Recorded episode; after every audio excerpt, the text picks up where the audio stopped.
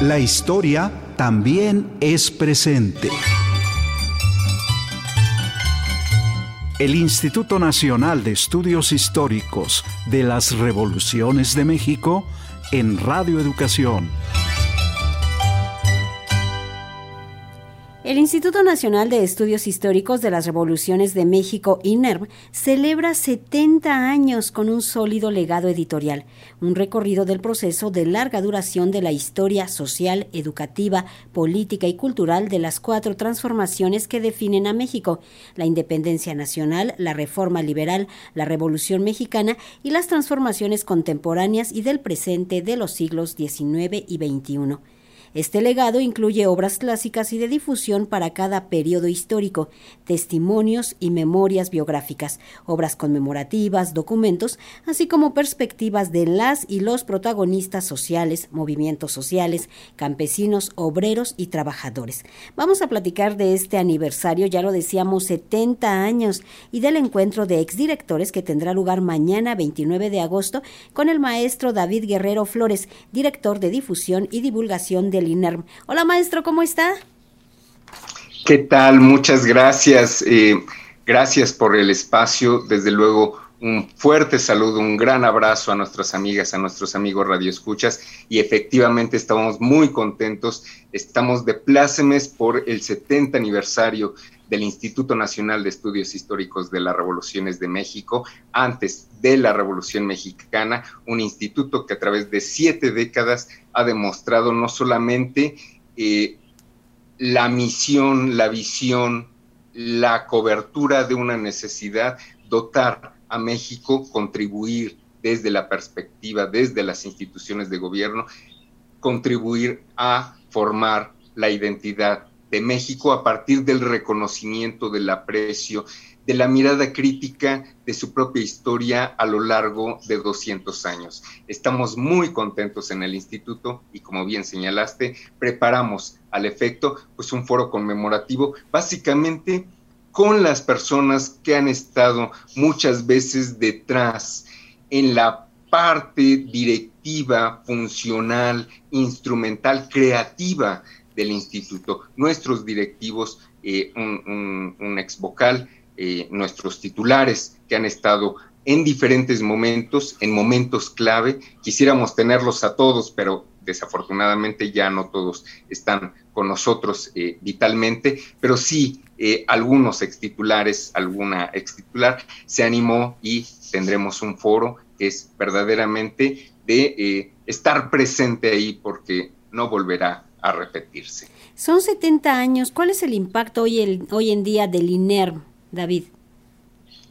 Mira, eh, podemos medirlo o verlo en perspectiva. Desde luego, la institución ya publicó su propia historia de 60 años. Eh, estamos próximos a actualizar la versión de, siete décadas.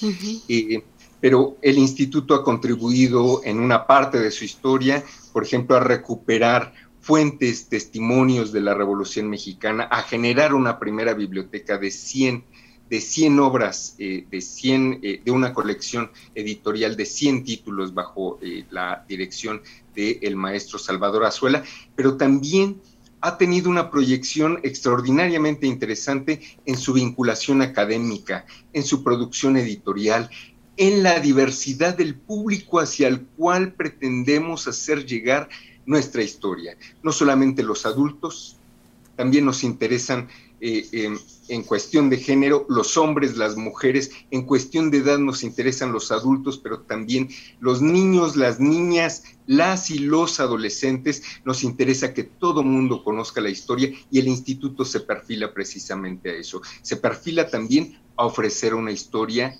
inclusiva no solamente de los procesos políticos, de los procesos militares, diplomáticos, económicos, también la incidencia y la participación de los grupos sociales, de sus móviles, de sus inquietudes, de sus preocupaciones, y como ya hemos desarrollado en tantas y tantas actividades, comprender en su totalidad la historia, la historia social, la historia política, la historia de aquello que nos identifica, de aquello que nos hace diversos también en un país que es tan extraordinariamente rico, no solamente por su gente, por su territorio también y sobre todo por su historia y nosotros somos los herederos. A 70 años estamos recordando esta importante labor del instituto y en este foro nuestros titulares, nuestros ex titulares nos darán cuenta, sin duda, de momentos muy interesantes en la vida de este instituto y están todas y todos invitados. Han logrado crear un gran acervo a lo largo de estas siete décadas que suma más de mil obras, David. Ni me digas, porque tengo el honroso compromiso de coordinar eh, la actualización del catálogo de publicaciones INERT 70 aniversario Hace 60 años llevábamos alrededor de 700 publicaciones. En la actualidad, 10 años después, eh, hemos superado el millar de títulos y además hemos dado eh, eh, el salto cuantitativo. Digamos que en, en, la gran esfera internacional ese salto se dio hace mucho tiempo. En el nivel de la institución pública, de la difusión de la historia, en el término de 10 años, no solamente hemos generado ediciones impresas, digamos, a la forma tradicional física, sino también ediciones electrónicas y bueno, con incursiones en multimedia hasta donde se puede y con los recursos, pero efectivamente más de un millar de publicaciones están a disposición del público en bibliotecas y o bien si es producción reciente, por supuesto, eh, para su adquisición y o su descarga en nuestra página de internet, lo cual tiene la enorme ventaja, somos extraordinariamente anticapitalistas. Las descargas son absolutamente gratuitas. Lo que nos interesa es que la gente lea, que se acerque al conocimiento de la historia a través de nuestros libros. David, han pasado grandes historiadores por allí durante estas siete décadas. Es muchísimo tiempo. Así es, efectivamente. No solamente las personas que han dado la guía a la dirección del instituto, como bien señalas, ha habido otras muchas contribuciones. Eh, no ocuparía el valioso tiempo de esta transmisión señalando tantos y tantos nombres de personas tan valiosas que han colaborado, han incidido, se han beneficiado, el instituto ha auspiciado una pequeña parte de sus trayectorias académicas, pero casi podríamos presumir que eh, no hay prácticamente entidad federativa, no hay prácticamente de los buenos de los grandes historiadores, de los historiadores que fueron promesa en algún momento y que ahora son grandes luminarias, grandes especialistas, muchos de ellos, no puedo hablar en porcentaje porque algunos dirán yo nunca he recibido un estímulo, pero muchos otros sí, y nos orgullece mucho haber auspiciado, porque es una misión del instituto, fomentar la investigación histórica y desde luego eso se hace acercándose a las academias, convocando a eh, el fomento de investigaciones, premiando las mejores tesis, reconociendo las trayectorias académicas. En la página del instituto, en la sección correspondiente a premios, ustedes se pueden impresionar con la cantidad de personas, de nombres que de alguna manera o han contribuido o se han visto beneficiados por alguno de los programas institucionales de el INERM a través de sus dependencias, desde luego. David Guerrero, yo he visto que en los últimos años ha existido esta preocupación del INERM por eh, difundir la historia de una manera amena, de una manera que llegue al público de forma pues más cotidiana. Dime si no es así.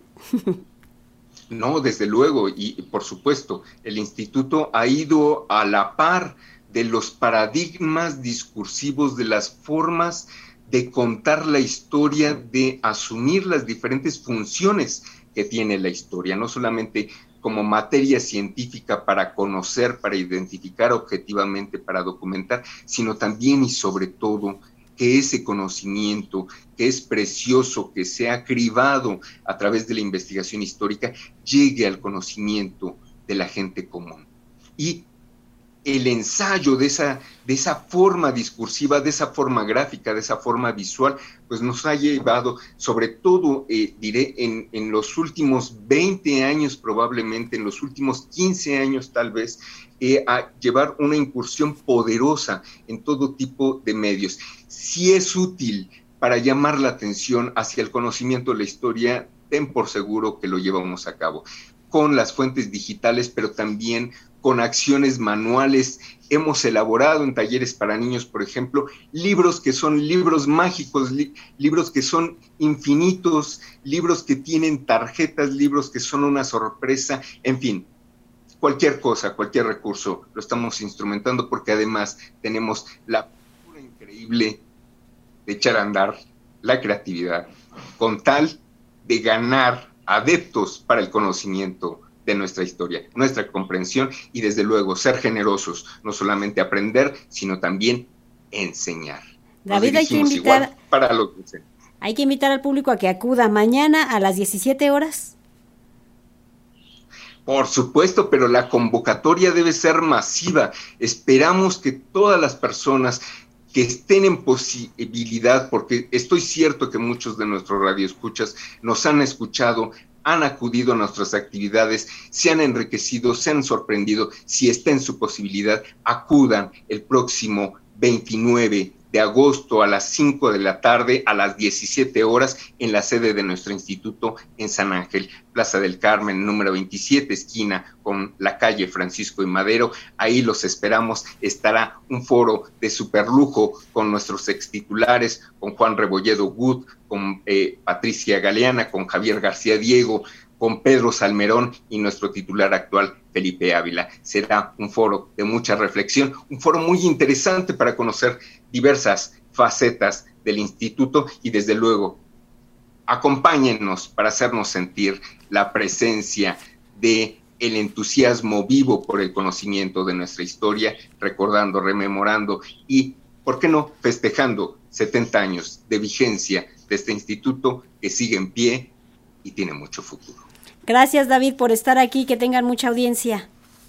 Un abrazo por estos 70 gracias años. Gracias a ustedes, gracias a Radio Educación. Un abrazo bien fuerte. Hasta pronto. Felicidades.